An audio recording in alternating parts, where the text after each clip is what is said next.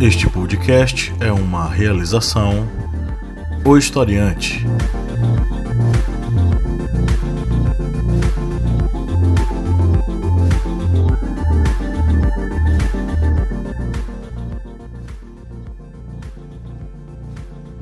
Olá, historiantes! Bem-vindos a mais um podcast. Estamos aqui firmes e fortes para vocês com um tema bem controverso, bem complicado, que está aí na boca do povo. Muita gente se manifesta sobre, poucas pessoas conhecem o que realmente significa. Xenofobia e direitos humanos é o tema de hoje da nossa mesa redonda. Estão aqui presentes, além de mim, o professor Paulo Magalhães, o professor Kleber, E aí? a Lídia Verônica Olá. e o Márcio Fabiano. E aí também. Bom, vamos começar falando sobre uma coisa que pra- eu particularmente, vocês vão se manifestar cada um a sua vez, mas eu particularmente fiquei morto de vergonha. Né?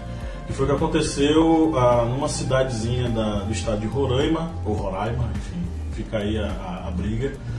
Na cidade de Pacaraima, né, em Roraima, é, venezuelanos fugidos do caos que vive a Venezuela é, que estavam refugiados no Brasil foram expulsos pela população local, a brados, gritos, pontapés e é, a canção né, da, do hino nacional, fazendo com que eles fossem. Inclusive, a pessoa que está gravando o vídeo, que foi compartilhado em vários veículos de comunicação, foi de São Paulo, na UOL, enfim.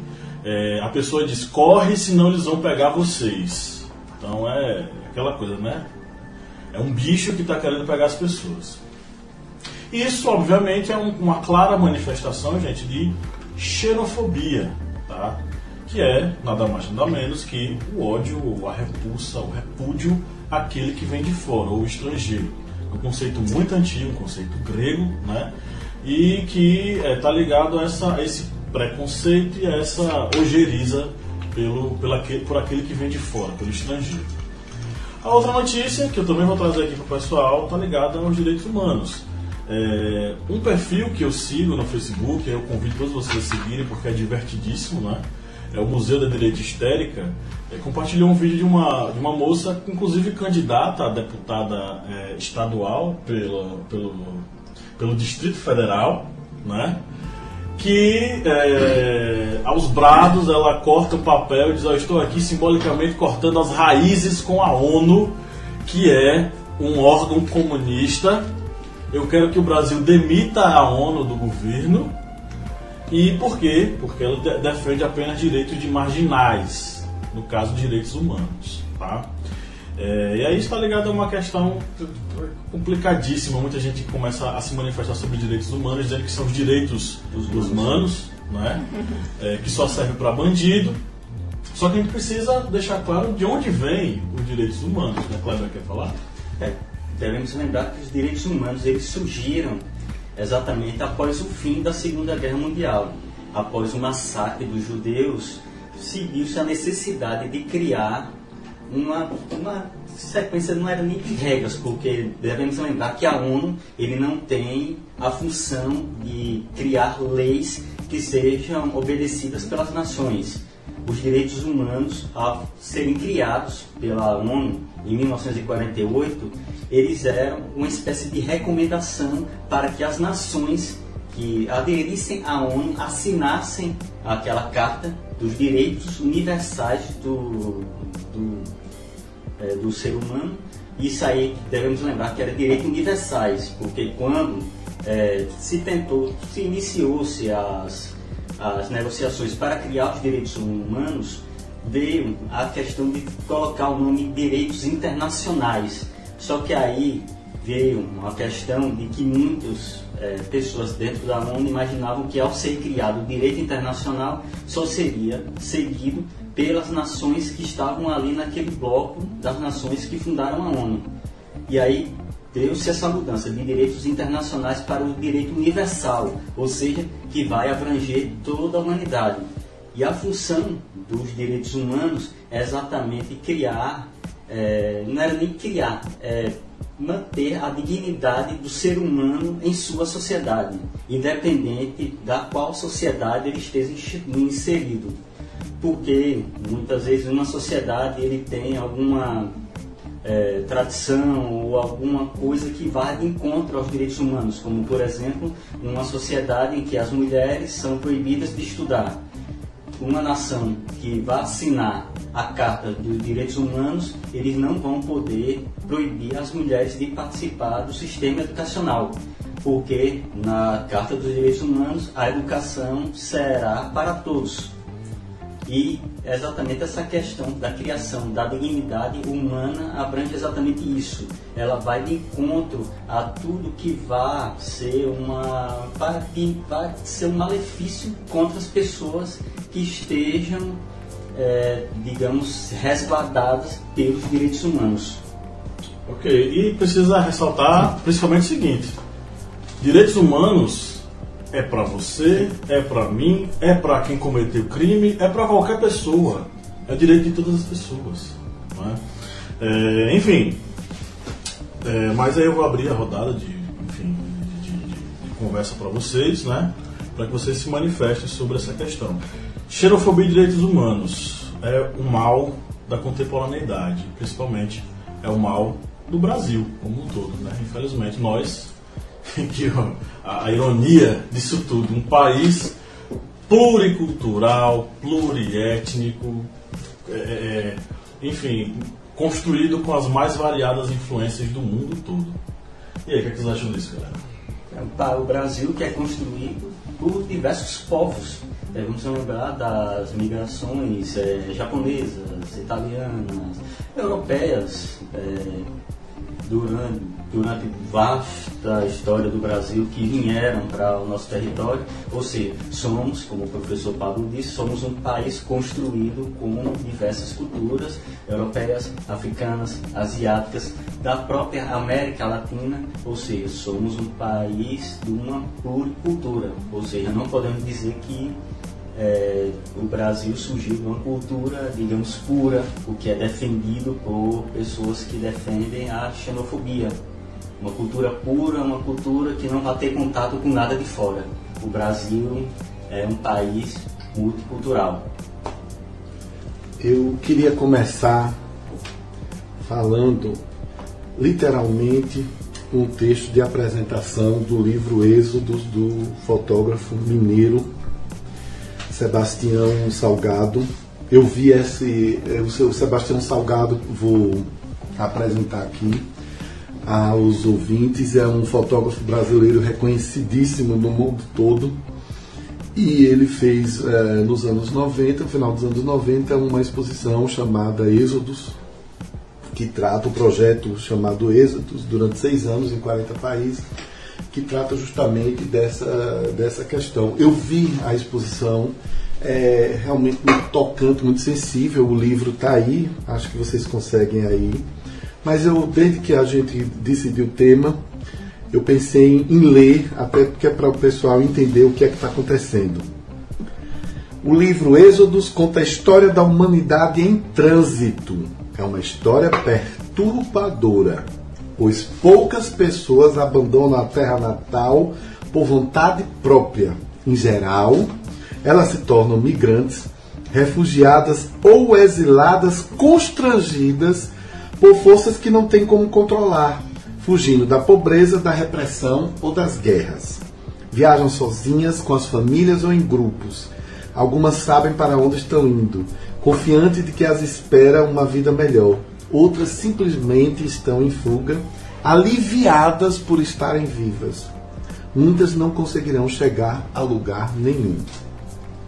Em suas viagens para acompanhar a humanidade em trânsito, Sebastião Salgado sempre encontrou bandos, bandos de crianças, todas elas loucas para serem fotografadas. E aí continua. Reparem nas palavras da introdução do livro que diz: viajam sozinhas, elas estão simplesmente em fugas, aliviadas por estarem vivas. As pessoas não vão, não vão para outros lugares, em sua maioria, por desejo próprio, isso é verdade.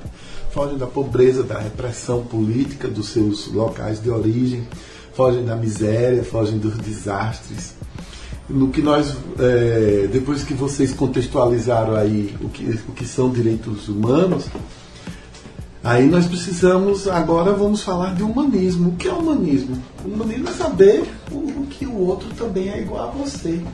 Tem necessidades iguais às suas e tem direito a existir nesse planeta também igual a você. O que aconteceu lá em Roraima, a nós nos deixa bastante chateados, porque essa não é uma tradição brasileira.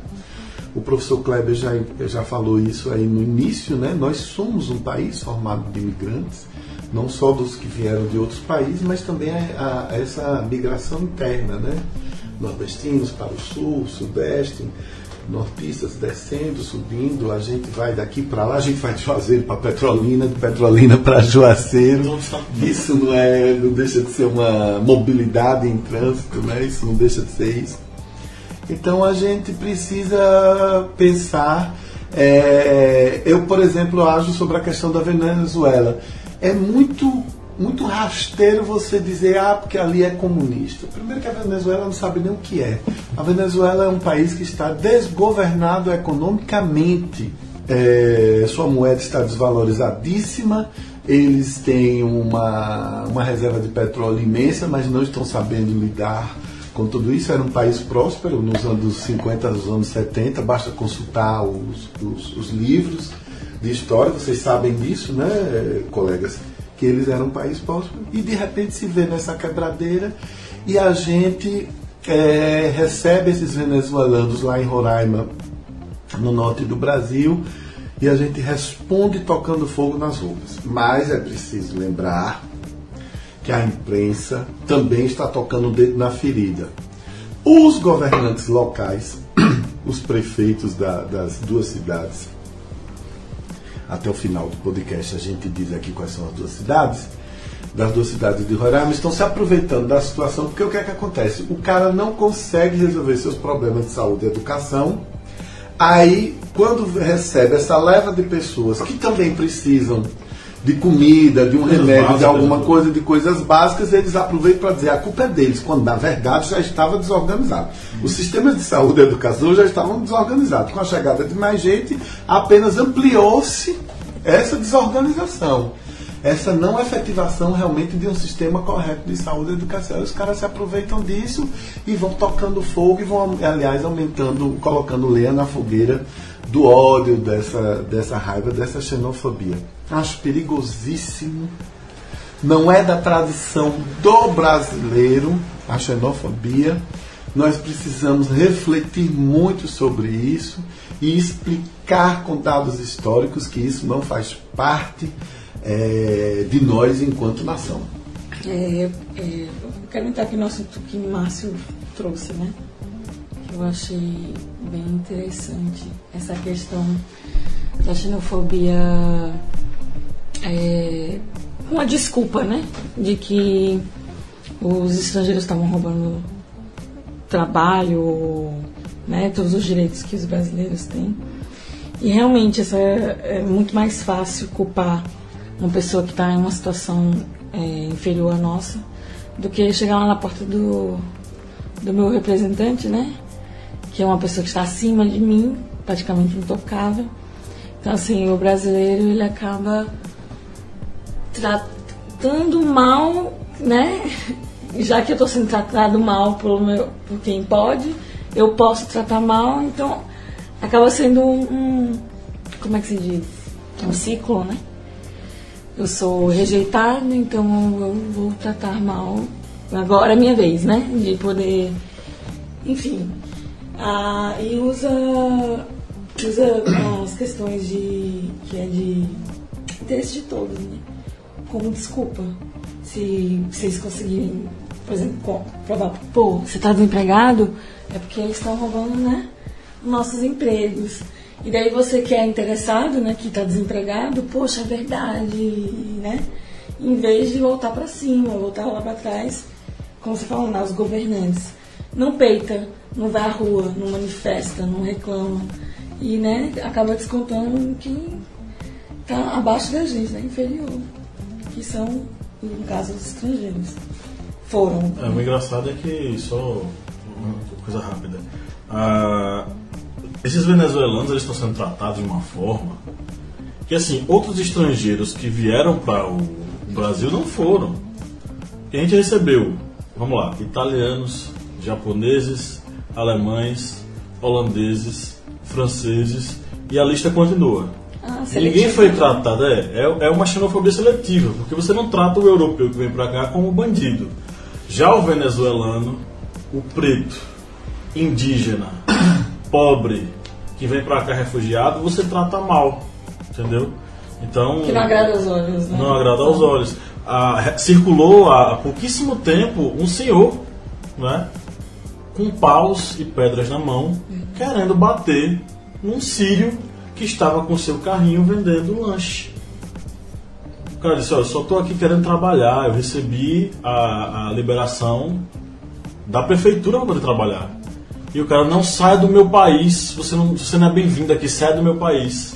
Gente, é, é uma, isso acirra questões sociais e aflora um lado do brasileiro que a gente não, não conhecia antes. Entendeu?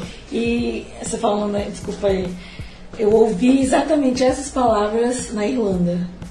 Encontrei uns senhores, estavam saindo de um bar, já era de manhã já, e eles ouviram a gente falar português. E aí eles partiram pra cima. Sai do meu país, vocês estão acabando com nossa cultura, é, acabando com nosso emprego, com nossa educação, e gritando com a gente. É, você falou aí, eu me senti na situação né, do caso do Cine, é sendo expulso, né? E isso eu tava só visitando, eu não tava nem. eu não tava nem, Nem morando lá, morando, mas né? eu tava andando com pessoas que moravam lá, mas ele não sabia.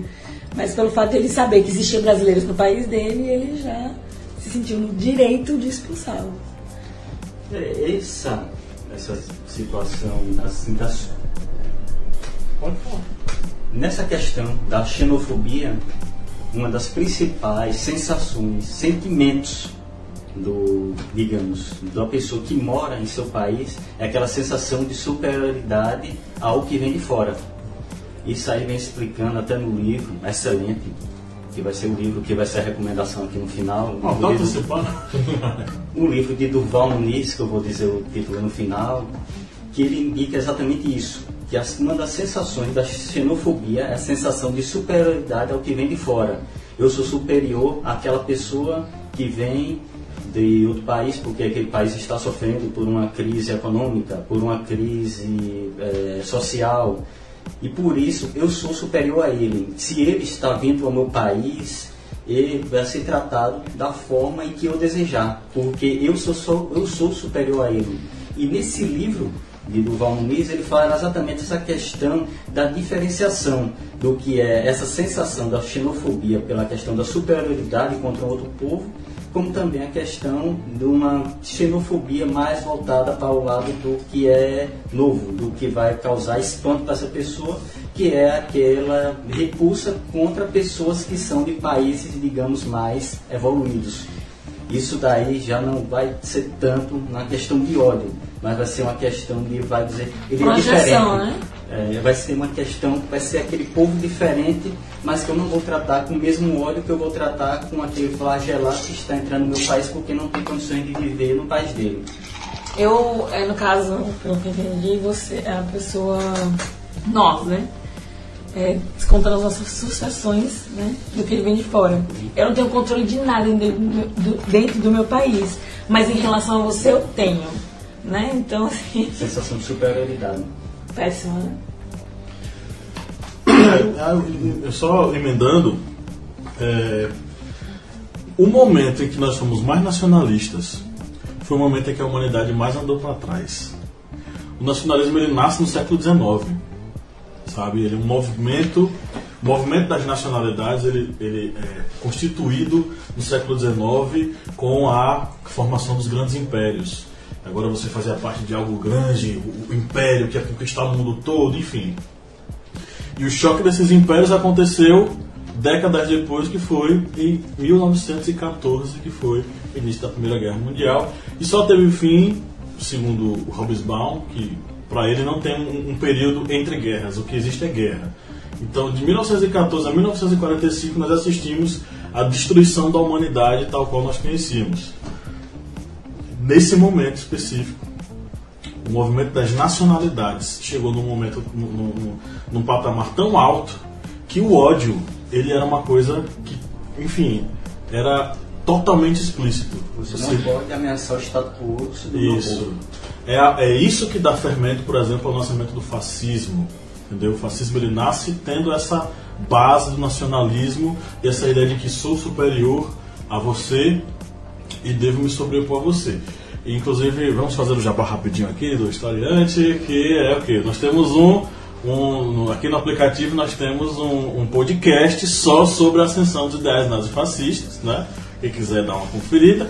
E também nós temos um texto muito bom, inclusive, que está no nosso site, falando sobre a ascensão desses ideais e principalmente dos personagens Hitler e Mussolini dentro desse contexto. Então dá uma conferida aí agora, quer dizer, daqui a pouco, depois desse podcast. Nós estamos num momento no país em que o, o governo do presidente Temer não conseguiu nenhum, não conseguiu cumprir nenhuma das suas promessas.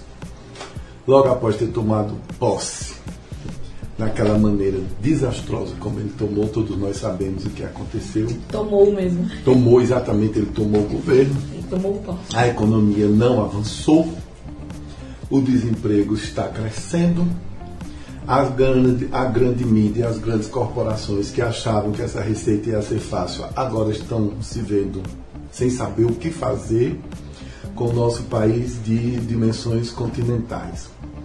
Existe um outro aspecto que deve ser levado em conta. Vocês se lembram daquela foto daquele bebê afogado Ai, na beira da praia? Eu não me lembro qual era o país. Começou a chamar a atenção, né? né? Sírio, né? Imigrantes sírios que vinham pelo mar. E aí acabou que a criança Pronto. Um dos, barcos, um dos barcos naufragou e o corpo foi bater lá. Foi bater lá. Então, todo mundo ficou, colocou na sua página, no seu perfil. Somos todos sírios, né? Somos todos sírios e etc. porque realmente é muito comovente e chocante aquela imagem. Beleza, a gente é todo mundo sírio, a gente é todo mundo bebê para ficar na moda, para entrar na modinha do Facebook. Nós não conseguimos pensar no sofrimento de quem sai a pé da Venezuela para atravessar o seu norte do país, no meio daquela selva, não é? Para vir aqui, o, eu, o cartaz, o cara está dizendo: eu quero capinar, eu quero fazer uma faxina. Isso. O cara quer trabalhar. A dignidade do homem é trabalhar. E quer fazer aquilo que muitas vezes o brasileiro não quer, né? E quer fazer aquilo que muitas Hoje... vezes o brasileiro não quer. E tem outra coisa nós nem somos o país que mais recebeu venezuelanos. Exatamente. Inclusive, alguns já estão voltando. A, a imprensa já começou a noticiar que muitos deles estão voltando para a Venezuela. Ai, meu Deus. Então é o seguinte, nós não resolvemos, como disse nossa colega Lídia, a gente não consegue fazer o nosso dever de casa no sentido de saúde, de educação, de moradia, de, um, de uma vida mais equilibrada, mais democrática, e a gente também quer chutar quem está numa situação pior do que a nossa. Eu pergunto a você, quem é você para estar tá julgando o venezuelano? Quem é para você para estar tá julgando o sírio? Eu conheci um rapaz sírio no Rio de Janeiro que foi agredido pelo, pelo sujeito lá, pelo aquele brasileiro vergonhoso que disse volta para o seu país e o rapaz lá, ele estava lá fazendo o que ele pode fazer. Ele estava vendendo doces sírios, sinais deliciosos que eu comi. Então, os dados históricos que vocês passaram, tanto Kleber quanto Pablo, são interessantes para que nós nos situemos. Mas eu acho que quem é estudante precisa pensar fora da caixa e precisa refletir aí como é, como assim? O que é isso? A gente nunca teve, a gente nunca teve uma guerra, a gente não teve casa destruída. A gente não precisou sair porque está com fome, a gente não precisou só comer batata não, como boa parte da Europa comeu batata durante anos um ano, seis foi meses. Foi obrigado a plantar. Exato, que foi obrigado a plantar, senão apanhava, exatamente. A gente não foi para os fornos crematórios por sermos judeus, gays, por sermos ciganos, por sermos é, prostitutas, por sermos feios, por sermos supostamente deformados. A gente não precisou nada disso, a gente não precisou ser expulso, não é? a gente não precisou. É claro que, evidentemente, que algumas pessoas, como você mesmo citou, é, em seus países fazem algumas ações desagradáveis, fazem algumas manifestações infelizes, xenofóbicas contra nós. A xenofobia, quando eu era adolescente, é uma palavra que eu só vim aprender porque a gente ficava vendo ali na televisão aquela coisa que acontecia na Europa. Era a xenofobia interna dos alemães do, eh, de Berlim Oriental contra Berlim Ocidental. A gente não. Como é que pode isso? lá? um não pode, outro não pode, etc, etc. Então, eu queria uma reflexão a você que vai fazer Enem, a você que está aprendendo a pensar e conta aí com essas informações, uma reflexão sobre o que é ser humano no, em 2018. Em agosto de 2018, qual é o mundo que a gente quer, como é que a gente se liberta da, a, a, com a tecnologia, a gente consegue acessar tantas coisas ao mesmo tempo e a gente não se liberta dessas amarras do coração. É dessas amarras infelizes que, que, que fazem com que a gente é, não, ave, não avance. Aí eu mas eu vou deixar uma pergunta para o Pinga Fogo. Ok. Então agora a gente vai para a rodada de é, perguntas dos nossos é, seguidores. Ah, é? Então tá. Essa aqui é do Yuri Kossendei. Arroba Yuri Kossendei é o, usuário dele no Instagram. Ele falou o seguinte: dois pesos, duas medidas, brasileiros para os Estados Unidos e venezuelanos para o Brasil. Somos nós nos contradizendo. Exatamente. Exatamente. Exatamente. O que é engraçado, por exemplo, é... Pablo, todo mundo quer ir morar, todo mundo, a boa parte da classe média brasileira quer ir morar nos Estados Unidos, porque acho que os Estados Unidos são um exemplo legal de economia, de, de organização, democracia e coisa e tal. Quando chega lá, né, no, no, nos Estados Unidos, que quando é, as pessoas percebem o quanto de regras tem que seguir para você poder viver em sociedade, aí as pessoas começam a ver as coisas diferentes mas também começa a dizer ah, que é tudo legal, no Brasil não nada nada presta, no Brasil não vale nada. Aí eu respondo, é muito fácil você dizer isso morando lá, sabendo que aquela sociedade se estruturou como em organização coletiva do jeito que está. Vamos, vamos continuar falando dos americanos. Os americanos são extremamente barristas. Barristas, meu querido. Não vá para lá pensando que você vai ser amado só porque você é tupiniquim, não. Porque você é brazuca, não. Você vai ter que ralar muito. Os americanos estão preocupados com seus empregos. Os americanos do meio oeste ali, os americanos de Nova York e de São Francisco são liberais. De Washington, talvez, de Seattle e tudo mais. Mas os americanos do Arizona, do Texas, do Arkansas, Dakota do Norte, Dakota do Sul, entendeu? Eles não sabem nem o que é América Latina, entendeu? Para ele, para eles nós somos uns cucarachos. Eles nos colocam todos como hispânicos, certo? Eles acham que todos nós falamos é, espanhol e por aí vai. Acham que nós somos um planeta é, dos macacos, uma república de bananas. Então, gente, mais esclarecimento, mais esclarecimento. E os venezuelanos? Como é que você fala de venezuelano sem entender o que foi a Venezuela? Eu, não, eu, não, eu, Márcio, não compreendo a história da, da Venezuela. Eu só sei, que eu posso dizer pelas leituras que fiz, que foi um país que foi próspero dos anos 50 até o meados dos 70. Próspero por causa da sua indústria é, petroleira certo? E depois, aí, por questões outras, ideologias né, de direita e de esquerda, o país acabou se desentendendo e se perdeu aí na economia. Mas você simplesmente dizer os venezuelanos vem, é, os venezuelanos não prestam por isso, por aquilo, você não procura entender o que está acontecendo naquele país. Na verdade, sabe o que, é que acontece? Não procura entender o que é está acontecendo aqui. A gente não procura entender o que é está acontecendo aqui. O que Lídia falou é, é, é sério. Se você sobe um pouquinho de status economicamente, você já está melhor do que quem está abaixo do seu status econômico. Eu tenho uma palavra, aliás, você, é, ouvindo nosso podcast, evite, que eu detesto, eu fico pavor quando alguém me diz que eu sou diferenciado.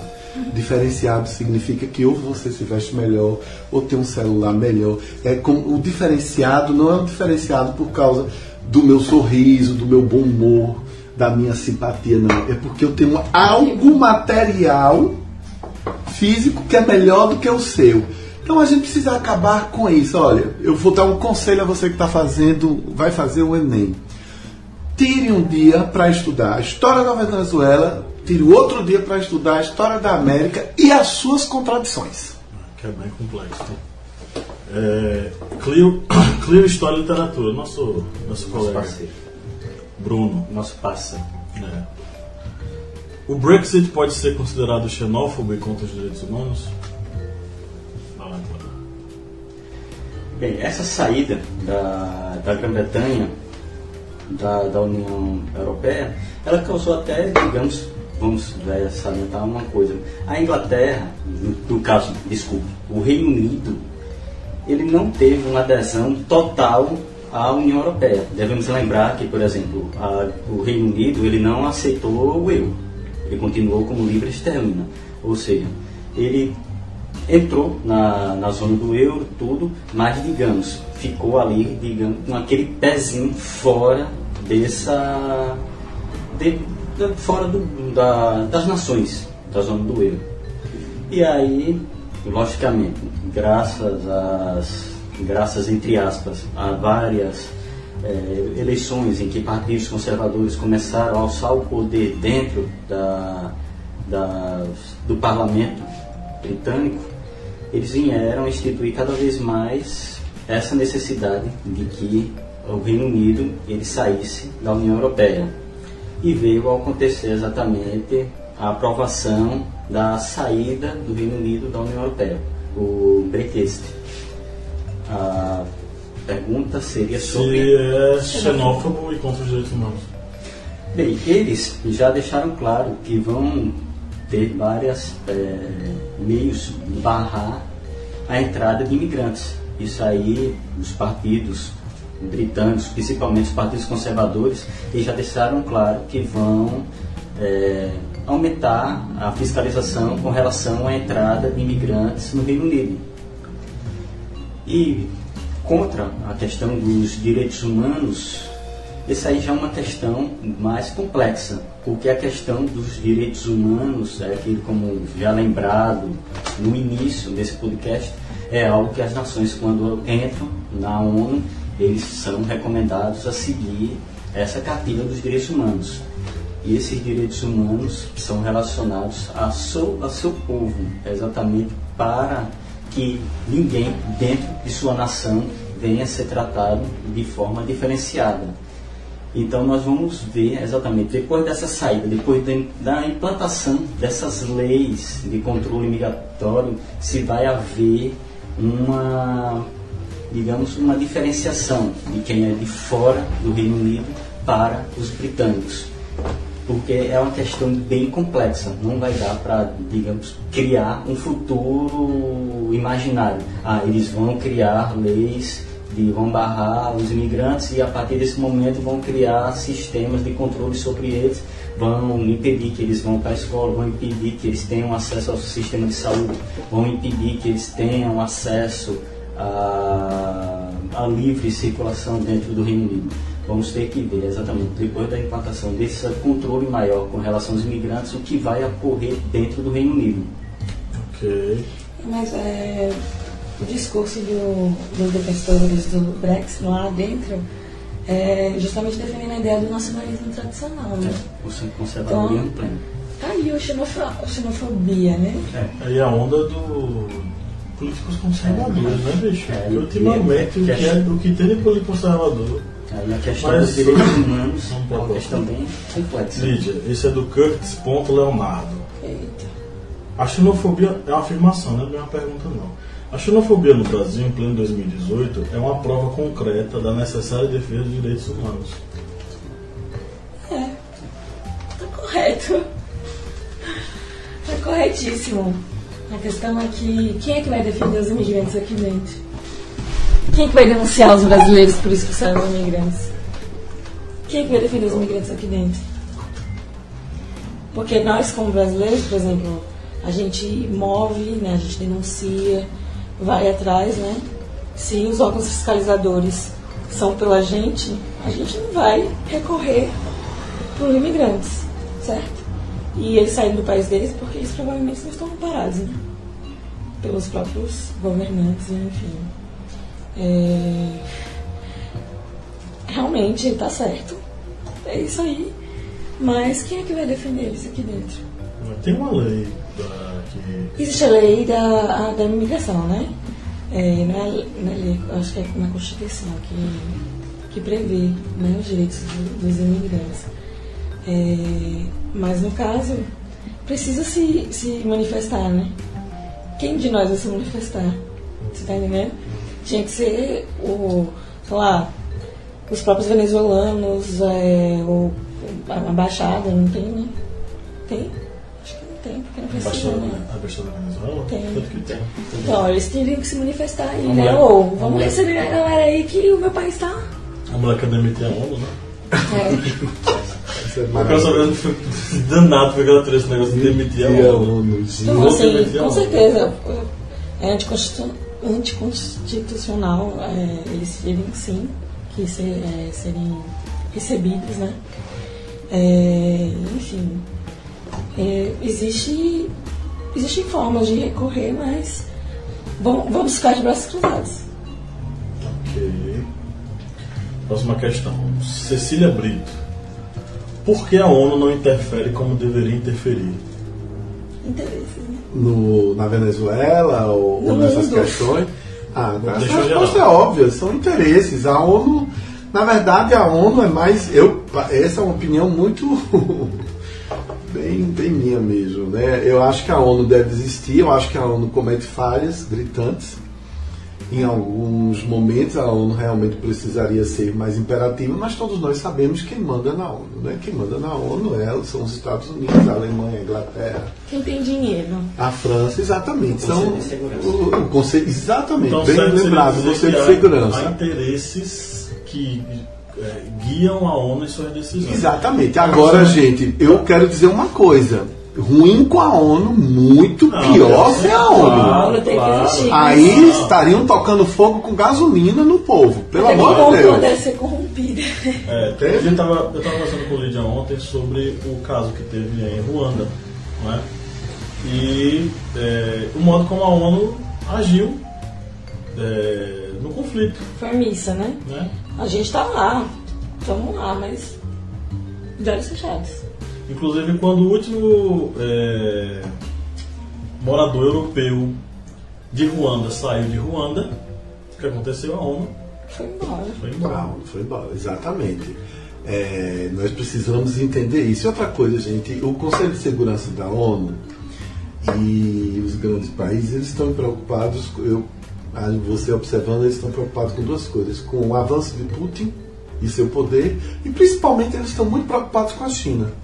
Então, os outros, Síria, Venezuela, Ruanda, todos aqueles que não têm peso econômico considerável, fica ali no 18º lugar na lista de prioridades. Aí é preciso que essa moça deputada entenda o que é, como a ONU foi constituída, aonde a ONU está instalada, é muito significativo que ela esteve em Nova York, capital do liberalismo do, no mundo todo, e todas essas, essas, essas confluências. Agora, digo e volto a repetir, ruim com ela seria um desastre sem, sem a ONU. A ONU precisa ser pressionada. Não é? Nós precisamos ainda dela, porque, de uma certa forma, ela desenvolve é, coisas interessantes ainda no mundo. Tenta desenvolver, pelo menos. Ok. É, Essa vai mais para Lídia. No Brasil, é o Vitor Henrique, JB. No Brasil, os direitos humanos na Constituição garantem segurança e apoio aos imigrantes, legais e ilegais? Sim. Os ilegais, eles, até certo ponto, né, eles vão eles vão ser legalizados, né? Mas tem que receber, né? Eles têm que ser de risco. Eles são amparados. Ok. É, Agora, o Renê Oliveira, 4. Qual o motivo dessa crise dos direitos humanos? Claro. O motivo dessa crise nos direitos humanos uma questão bem ampla, já que ele não Seja no caso uma crise de interpretação sobre o que, o que é os direitos Vamos, humanos? vamos, vamos, é, focalizar apenas no Brasil, porque como eu falo dessa forma, acabou ficando, digamos, abrangente demais. Mas vamos aqui ver a questão é, Tupin, Tupiniquim, nacional, brasileiro. é, a questão dessa crise dos direitos humanos é uma falha exatamente na interpretação do que é os direitos humanos. Porque se considerou, como no início desse podcast, que os direitos humanos acabou virando o direito dos humanos, o que é totalmente errado. Que é uma, o que é uma coisa assim surreal. Já que os direitos humanos são exatamente para evitar o aumento de criminalidade, que todas as pessoas tenham acesso aos direitos básicos de sobrevivência. Por exemplo, uma criança que é, foi presa por ter cometido um crime. Aí ele vai para uma instituição, para uma instituição para cumprir sua pena e aí acabam muitas vezes dizendo, ah, mas ele vai cumprir essa pena, é, o, direito, o direito dos humanos vai cuidar deles tal, mas os direitos humanos era exatamente se fossem aplicados da forma em que está ali no papel, na carta, em que na carta universal, essa criança ela não iria cometer crimes, porque ela iria ter acesso a todas as suas necessidades, educação, saúde, é, segurança, direito de vir, ou seja, ele teria acesso a isso e não seria obrigado a ir cometer um crime, porque ele teria acesso às suas necessidades básicas. É, no caso, é, desculpa, terminou? É, na verdade, não só os direitos humanos, digamos assim, porque os direitos humanos ele, ele vem proteger todo, todo uma. A estrutura social. Não, aí também a questão do, dos direitos fundamentais, né? Ah, e os direitos fundamentais são garantidos pela Constituição. Então, aí, os direitos humanos, ele, ele vem dizer o quê? Que, que todo mundo é igual, né? Perante a lei, direito tem direitos e deveres iguais, não é isso? Os direitos humanos vêm defender e os direitos fundamentais de cada país, né? E aí é, o que eu acho que, que não que está sendo violado é, são esses direitos básicos, né? As garantias que já são previstas em lei, porque os direitos humanos ele vai reger leis de todo todo mundo, né? E nem todo mundo tem direitos e garantias como em todos os países, né, iguais. Mas no caso do nosso, as garantias fundamentais, não só as, as digamos, as mais que abrangem outros, né, outras áreas, mas o, os direitos fundamentais estão sendo violados. Mas, mas também não é a questão de, o próprio entendimento do que é o direitos humanos, que está equivocado também, que o pessoal fica falando, ah, essa coisa de dizer que é direito Muito. dos humanos porque depende só bom deles, mas afinal das contas não. É pra todo mundo, é pra quem. O cara que tá preso, é pra o carcereiro dele, é pra o policial, é pra dona de casa, é pra todo é mundo. Pra cozinheiro do presídio. É. Porque devemos lembrar que os direitos humanos são indivisíveis. Ou seja, aquelas, aquelas eu acho que são 30, 30 leis básicas inseridas na Carta dos Direitos Humanos elas não podem ser aplicadas parcialmente. Ah, vou aplicar essa daqui sobre o direito à educação, mas essa aqui sobre o direito à saúde eu não vou aplicar em meu país não, porque não é muito favorável não. Isso não pode ocorrer. A partir do momento que a nação assinou aquilo ali, ele tem que cumprir todas aquelas regras. Elas são indivisíveis é, direitos humanos, né? Vamos lá, direitos humanos, não é deveres humanos. É. Independente de você ser bandido ou não, você não deixou de ser humano. Então aí já começa é, a quebrar todo tipo de preconceito. Não importa o que você fez. Se você tem direito, você tem direito. Se você está pagando pena, pague pelos seus erros, mas não deixe de ser humano. Não seja tratado feito rato, não seja tratado feito, sei lá o que dentro das cadeias que acontecem feito bicho. Você é humano. Você cometeu erros. Todos somos suscetíveis a erros, né? Alguns realmente devem ser repreendidos é, é, perante a sociedade, mas não irrelevar o fato do, do, da pessoa ser humana, né? É, deixa eu emendar logo mais uma pergunta, que eu acho que vai se casar com essa. Como políticos atuais conseguem se sustentar com argumentos contra os direitos humanos? Minha Nossa Senhora, porque eles simplesmente captaram. Ah, que... Essa pergunta ah. do J. Marcelo Feira. Porque odiar é fácil. Porque odiar é óbvio. Porque odiar não, não, não, não precisa de argumentos consistentes. Porque ter raiva, porque é, não encarar a minha própria frustração como ser humano como ser humano, como profissional, como filho, como qualquer coisa, uma frustração qualquer, não encarar e tentar resolver essa frustração minha pessoal, como ela falou, faz com que eu xingue o outro, o vizinho, menor, o que não é da mesma né? cor, que eu projeto, exatamente, que eu projeto o meu ódio, exatamente, é o que é que esses políticos fazem. Ele disse, ah, é por aí que a gente vai conseguir alguma coisa, então vamos conseguir. Dessa massa que não está conseguindo pensar e refletir, e aí elas fazem o que querem, usam o nome de Jesus, de Deus, é em nome disso, é em nome daquilo, em nome da Bíblia estava escrito isso, não pode, não pode, isso daqui, esse território é nosso, e por aí vai. Ali tem outra coisa, o discurso do ódio, ele é facilmente, é, como, como é que eu posso dizer, ele é capilarizado. Exatamente. O discurso do ódio ele chega e você absorve. A fertilização é rápida. É muito rápida. Bertold Brecht fala que a cadela do fascismo está sempre no cio. É exato. Entendeu? Ou seja, esses ideais eles são é, extremamente contagiosos. Fala. Não, a questão do, do político é que o político ele conta né, 100% com a ignorância do povo. Se eu não tenho noção de que meus direitos básicos estão sendo infringidos, né, eu não tenho o que reivindicar. Então, assim, enquanto os direitos fundamentais são, né, são, como é que se pode dizer, roubados, né, da população, menos acesso à informação, à, à, à escola, conhecimento, né? Eu vou ter menos conhecimento sobre aquilo que eu tenho direito. Então nunca vou contestar o meu governo porque eu não sei, eu não conheço quais são, né? Quais são os meus direitos e as garantias que, que, a, que a Constituição me oferece. Então acho que os políticos também se pegam nessa questão da ignorância popular. Né? Exatamente. Aí, como está lá na Carta dos Direitos Humanos, tem que ter direito à educação fundamental básica gratuita, ou seja, para todos. É, pergunta do Gu Mendes, underline 18. Quem fiscaliza e ou pune aqueles que não respeitam os direitos humanos?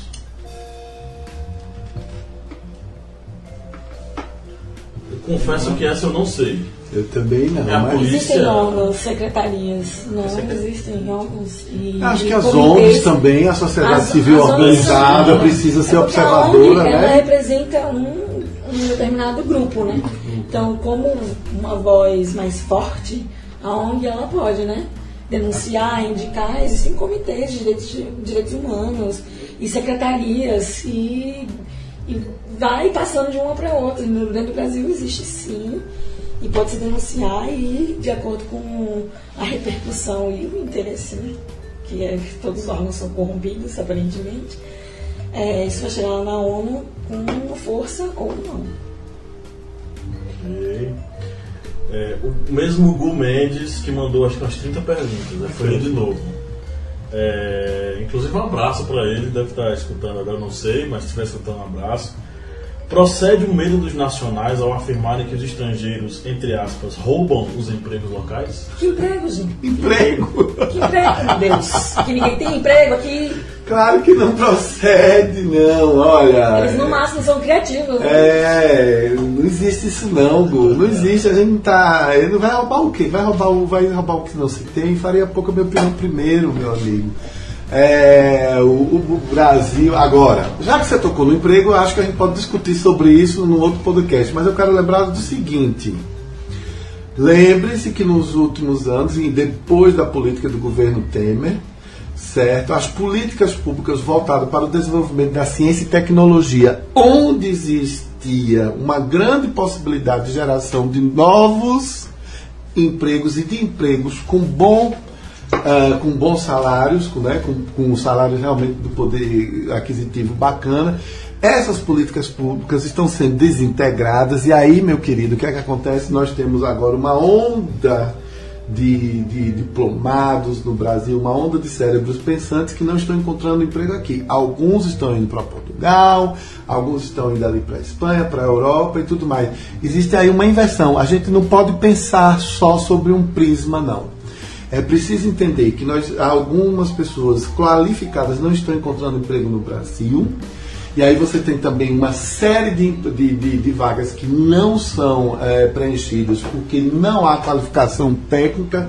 Essa é uma discussão antiga, às vezes até para um viés ideológico, mas o fato é que nós precisamos encarar isso, certo? Além disso, o Brasil, eu falo disso tranquilamente, porque eu trabalho com isso, o Brasil é difícil para o empreendedor, é uma burocracia imensa para a pessoa poder colocar algo para se sustentar e etc. Mas isso é um outro podcast, mas eu, pessoalmente, não tenho medo de perder emprego nenhum por causa de estrangeiro. Cara, pensa no seguinte, o cara vem para cá, o cara tá longe, tudo bem, o cara pode estar tá cheio de gás, com vontade de vencer em qualquer lugar do mundo, mas pensa no seguinte, agora vamos pensar com o coração humano. O cara tá longe, tá longe da namorada, do que quer que for, da mãe, da mulher, tá longe da comida preferida, tá longe de um bocado de coisa. O cara tem que ter uma força superior para poder encarar, para poder vencer. Eu sempre fico emocionado quando vejo esses africanos que estão aqui no Brasil estudando na UNB, estudando aí em diversas instituições é, federais do Brasil, eles querem voltar para casa e trabalhar. Então, um dos direitos humanos é o direito ao trabalho, cara. Entendeu? Mas assim, essa discussão sobre emprego no Brasil, desemprego, eu acho que vale um outro podcast. Eu não quero me meter, não. Mas eu não tenho medo, não. Tenha medo, não, querido. Tarcísio Mauad. De que forma a globalização pode contribuir para a xenofobia e o desrespeito aos direitos humanos? Eu acho que é ao vivo, né? eu fico falando baixo. Isso é editado, né? Que coisa ridícula, né? Vocês já viram que eu sou um pateta, mas é massa. Boa pergunta essa, viu? Bem, a globalização, ele vem a ampliar essa questão da xenofobia exatamente porque vem aquela questão do que o diferente vai entrar em seu país. Aquela pessoa que tem uma cultura diferente, aquela pessoa que é de uma, digamos, que é de uma raça diferente, como um negro, como um asiático, ele vai entrar em um país de maioria branca, vai ser diferente Muitas vezes aquela pessoa que está entrando ali no país não vai ser como um imigrante legal. Ele vai entrar ali no país já com emprego, já como uma pessoa que vai viver legalmente naquele país, mas muitas vezes ocorre a xenofobia com ele porque ele é o diferente. Com a ampliação da, da globalização, isso vem ocorrendo muito, principalmente em algumas nações europeias, com relação às pessoas que estão imigrando de países de maioria muçulmana. Isso vem ocorrendo porque é exatamente a questão do diferente eu sou, é, digamos, é uma cristandade que está vendo a chegada de uma população muçulmana, uma população que tem os seus hábitos culturais religiosos diferentes e acabam, digamos, muitas vezes indo em choque com aquela cultura já da civilização europeia. É, só tem um contraponto, né? porque a globalização ajuda a quebrar barreiras. Também. Ela aproxima povos, ela aproxima costumes que são diferentes, mas que a pessoa ao conhecê-la não é mais um desconhecido para ela. É uma moeda então, dos dois lados. Você conhece, né? Você entende que nem todo muçulmano é radical, né? É. Então aí já quebram barreiras. Sim. Só que aí vem exatamente aquela questão, só basta um, digamos, deslize da, de uma pessoa daquela sociedade, daquele povo que está ocupando o seu país para desencadear uma onda de ódio, como ocorreu em Pacaraima, agora em agosto de 2018, porque acredito que esse podcast vai durar a vida toda aí, então vamos citar aqui foi o fato que ocorreu na cidade de Pacaraima, em Roraima, em agosto de 2018, em que o ódio se suscitou contra os venezuelanos após o que? A agressão de um comerciante da cidade e foi acusado que foram dois venezuelanos que agrediram ele. Isso aí suscitou exatamente o que? O ódio contra os venezuelanos. Exatamente essa questão, digamos, dessa faca de dois gumes da globalização. Tem aquela questão boa de que a pessoa vai ter um contato com aquela cultura diferente, vai, digamos, ter uma maior aceitação com aquele povo. É porque, mas... tem, que, é porque tem que problematizar isso. É, então. Porque assim, Ok, é, é, digamos assim, o processo de globalização fez com que o diferente encontrasse o diferente. Mas também serve para que o diferente conheça o diferente e não seja mais diferente. Sim. Ele seja o não igual, mas o conhecido. Mas aí tem exatamente aquele problema. É exatamente isso. Que vai sempre ocorrer aquela visão de que aquele povo, mesmo se eu conhecendo aquela cultura, conhecendo aquele povo, vai ser o diferente dentro do, do meu país. Okay. Eu queria falar uma, uma, uma coisa sobre isso de, de globalização é, e xenofobia. Mas eu vou deixar pro Pinga Fogo. Já tem dois Pinga Fogo hoje, tá, viu? É, e a gente está estourado de tempo ali, é. mas vai, vai dar tempo. Viu, pessoal? Então temos uma discussão aqui, dois pontos de vista diferentes. Vocês podem discutir política aí sem precisar matar uns aos outros. Exato. Vocês podem ter pontos de vista, digamos, é. políticos diferentes sem precisar partir para agressão física, verbal. E ainda tá os coleguinhas. É. é. Essa vai. Vou passar para a Lídia, essa é da Constituição Federal. Os direitos humanos em nossa Constituição Federal de 88 contemplam a igualdade de todos perante a lei. É só a teoria? Não. Não mesmo. Inclusive, existe aí o princípio da, da, da isonomia, meu Deus, que traz aí a questão das cotas, que é justamente, né, o, o cotista ele poder, ele poder concorrer com pessoas do mesmo nível, né, social e, e enfim. É, eu acho que a Constituição contempla sim direitos iguais a todos. Por enquanto, contempla. Essa questão foi da Dulce Rocha, esqueci de falar, tá? Dulce Rocha 984. Essa agora é da Valéria Adriano. Valéria Adriano, um abraço para ela, que nos segue e já marcou a gente em várias postagens. Gente fina ela. Com certeza. É, inclusive, nossa é, estudante do curso né, de civilizações hidráulicas. Ela fala o seguinte: por que uma parcela da população que se dizem da direita estão contra as conquistas sociais das últimas décadas?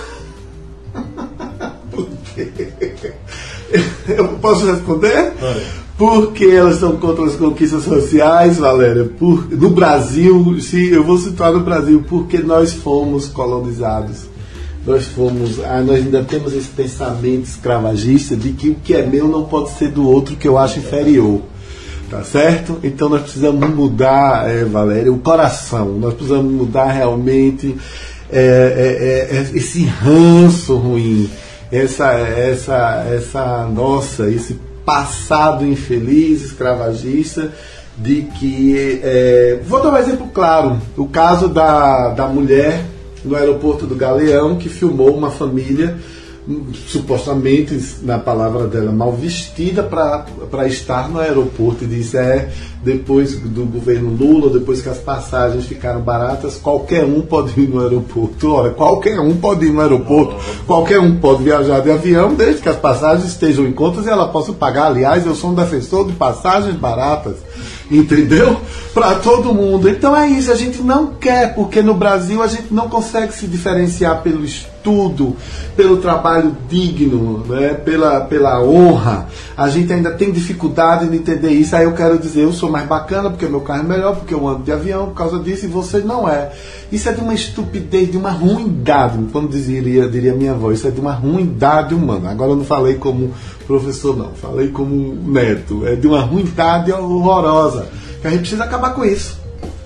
Ok. Limite. Bom, no seu, sua resposta. Vou, vou, finalizar aqui falando só dos comentários, né? São, não são perguntas. É, o O. Ryan escreveu: O princípio da corrupção está na ignorância rejeição e desprezo aos direitos humanos. E o Gu Mendes, de novo, ele, né? Hashtag love you. Hashtag love you, Gu. É, a defesa dos direitos humanos é a base para o desenvolvimento nacional. Sim, muito então, bem. Olha só, bacana. Vocês fecharam com chave de ouro. Palmas para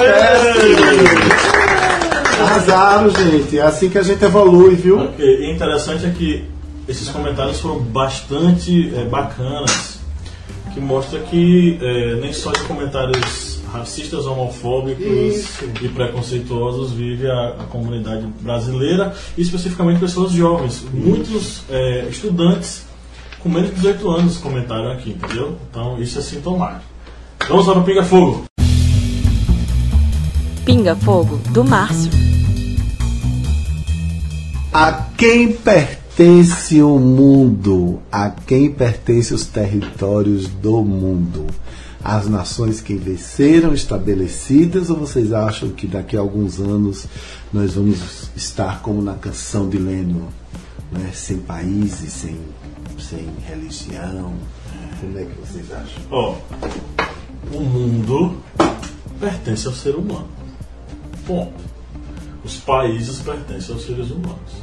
As divisões territoriais elas são socialmente construídas, historicamente construídas, porém, no final das contas, não existe viver em outro planeta, não existe viver em outro local, não existe.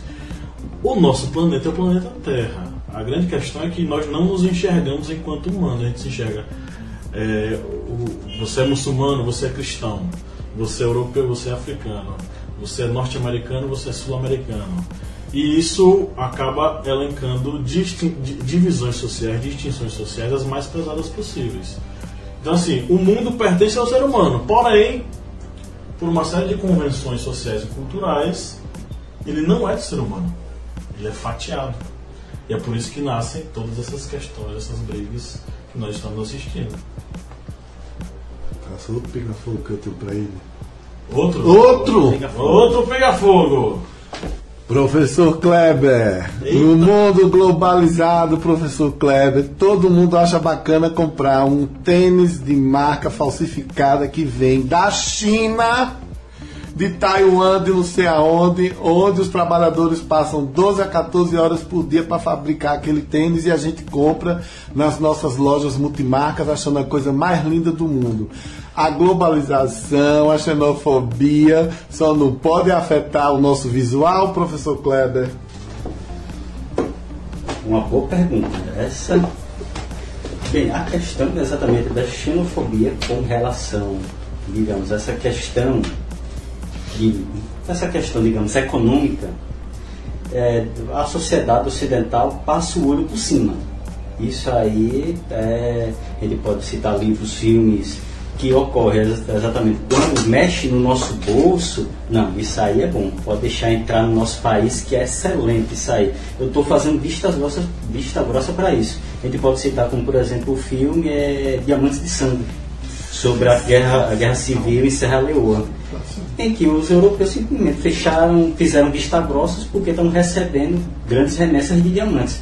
E esses diamantes eram retirados através do sistema escravista de pessoas que sobreviviam a uma pesada e violentíssima guerra civil. E a sociedade ocidental simplesmente fez vistas grossas porque é bom para a gente.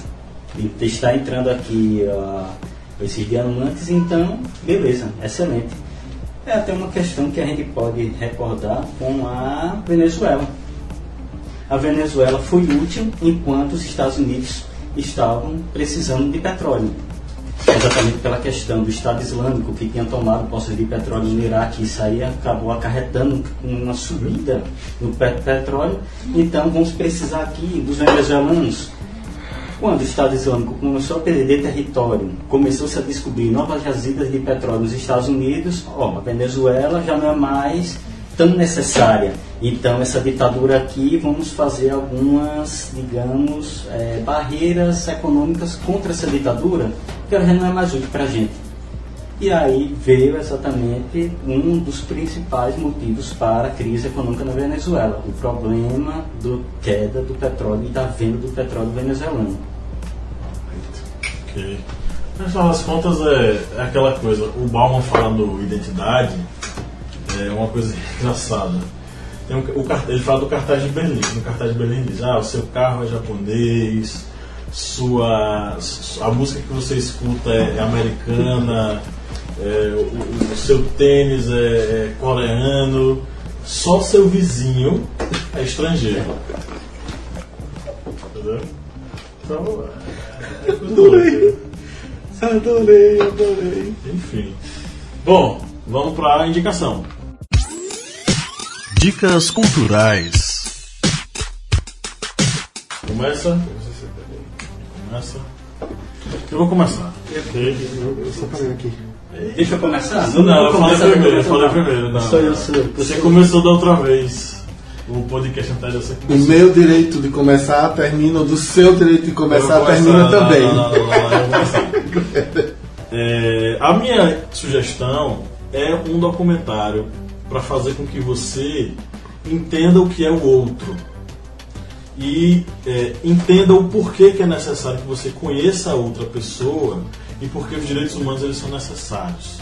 É um documentário chamado Humano, ok?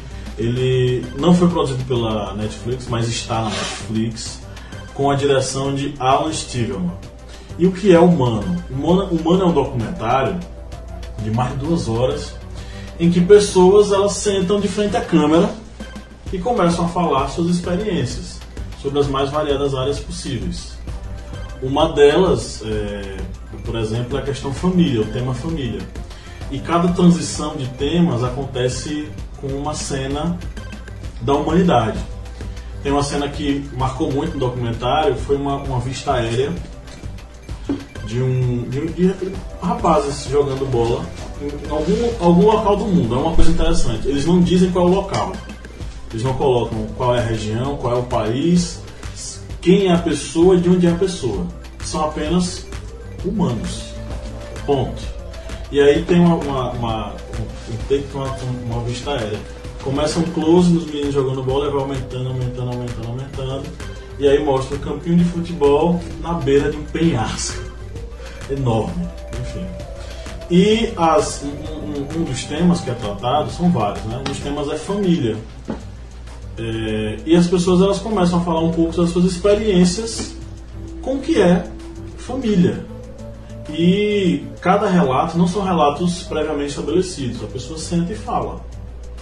Então os relatos são os mais variados possíveis e você acaba descobrindo coisas de uma pessoa que você não sabia, entendeu? Quando fala em família tem uma mulher que diz é, começa a falar sobre o caso, a, a vida dela e diz, ah, eu, eu, estou muito feliz, estou radiante, eu estou separada, eu começo a rir, estou divorciada. Aí ela diz, ah, eu sei que eu não deveria rir, mas eu estou muito feliz, eu estou divorciada, porque ela saiu de uma relação, é, de, enfim, de opressão e tal, e conseguiu a liberdade dela.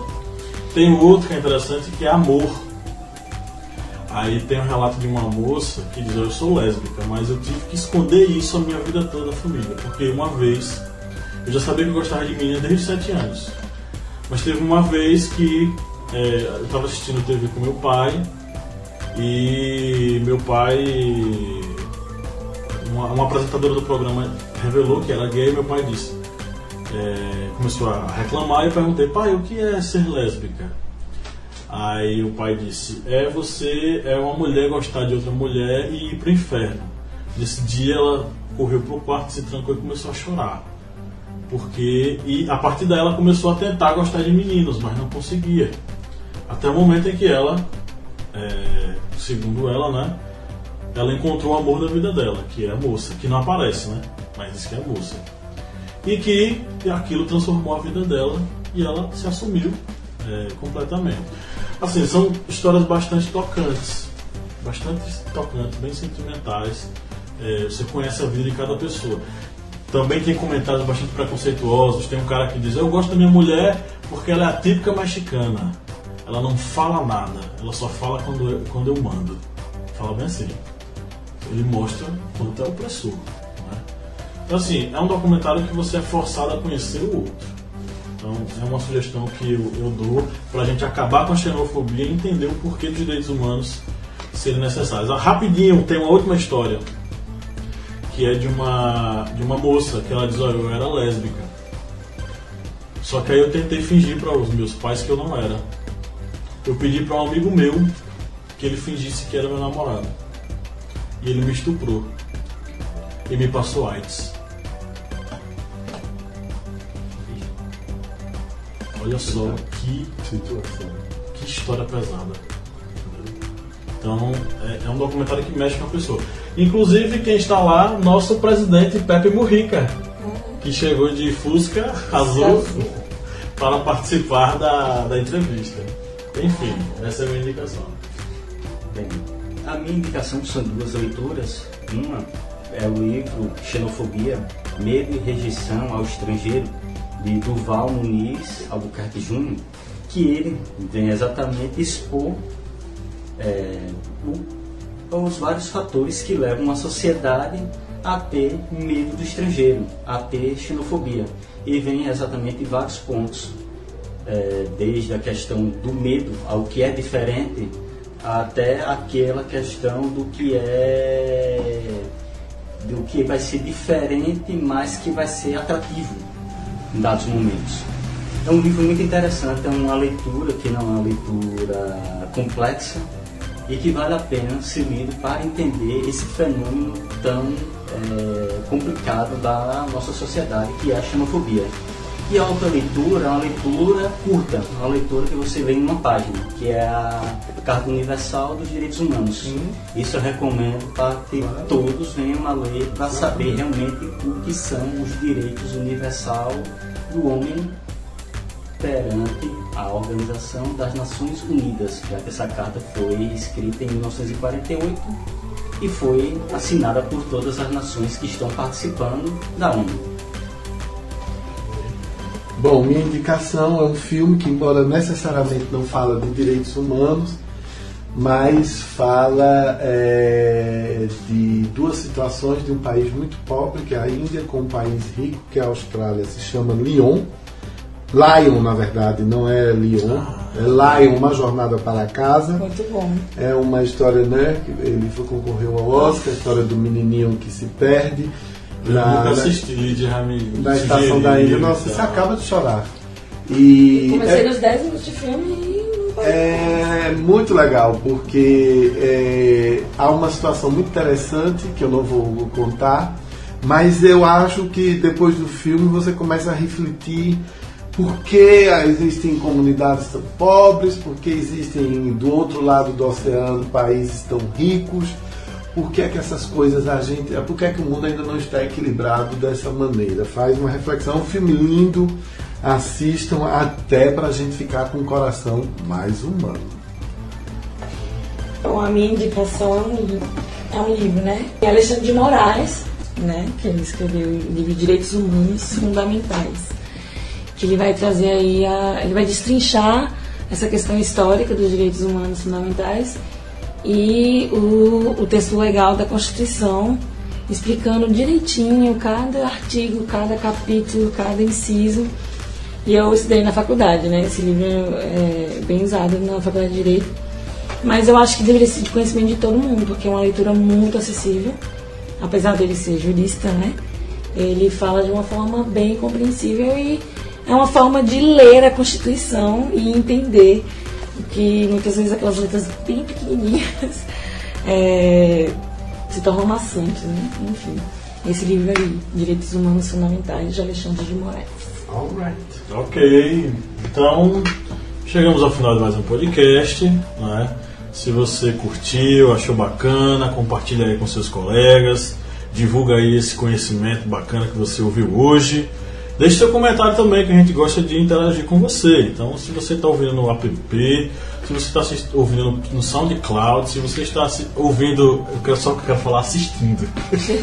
se você estiver ouvindo no site, no app, no SoundCloud, deixe o seu comentário aí para a gente interagir com você. A gente lê o comentário aqui e troca uma ideia, certo? Não deixem de seguir nossas mídias sociais, nosso Instagram, nosso Facebook, é tudo, tudo lá, tá? O Historiante e o nosso canal no YouTube que é TV Historiante. Eu me despeço aqui e mando um abraço para vocês. Valeu, galera. Valeu, pessoal. Tchau. Bye. Deixa eu ver agora os 10 caras. Em inglês, né? Pra... Os imigrantes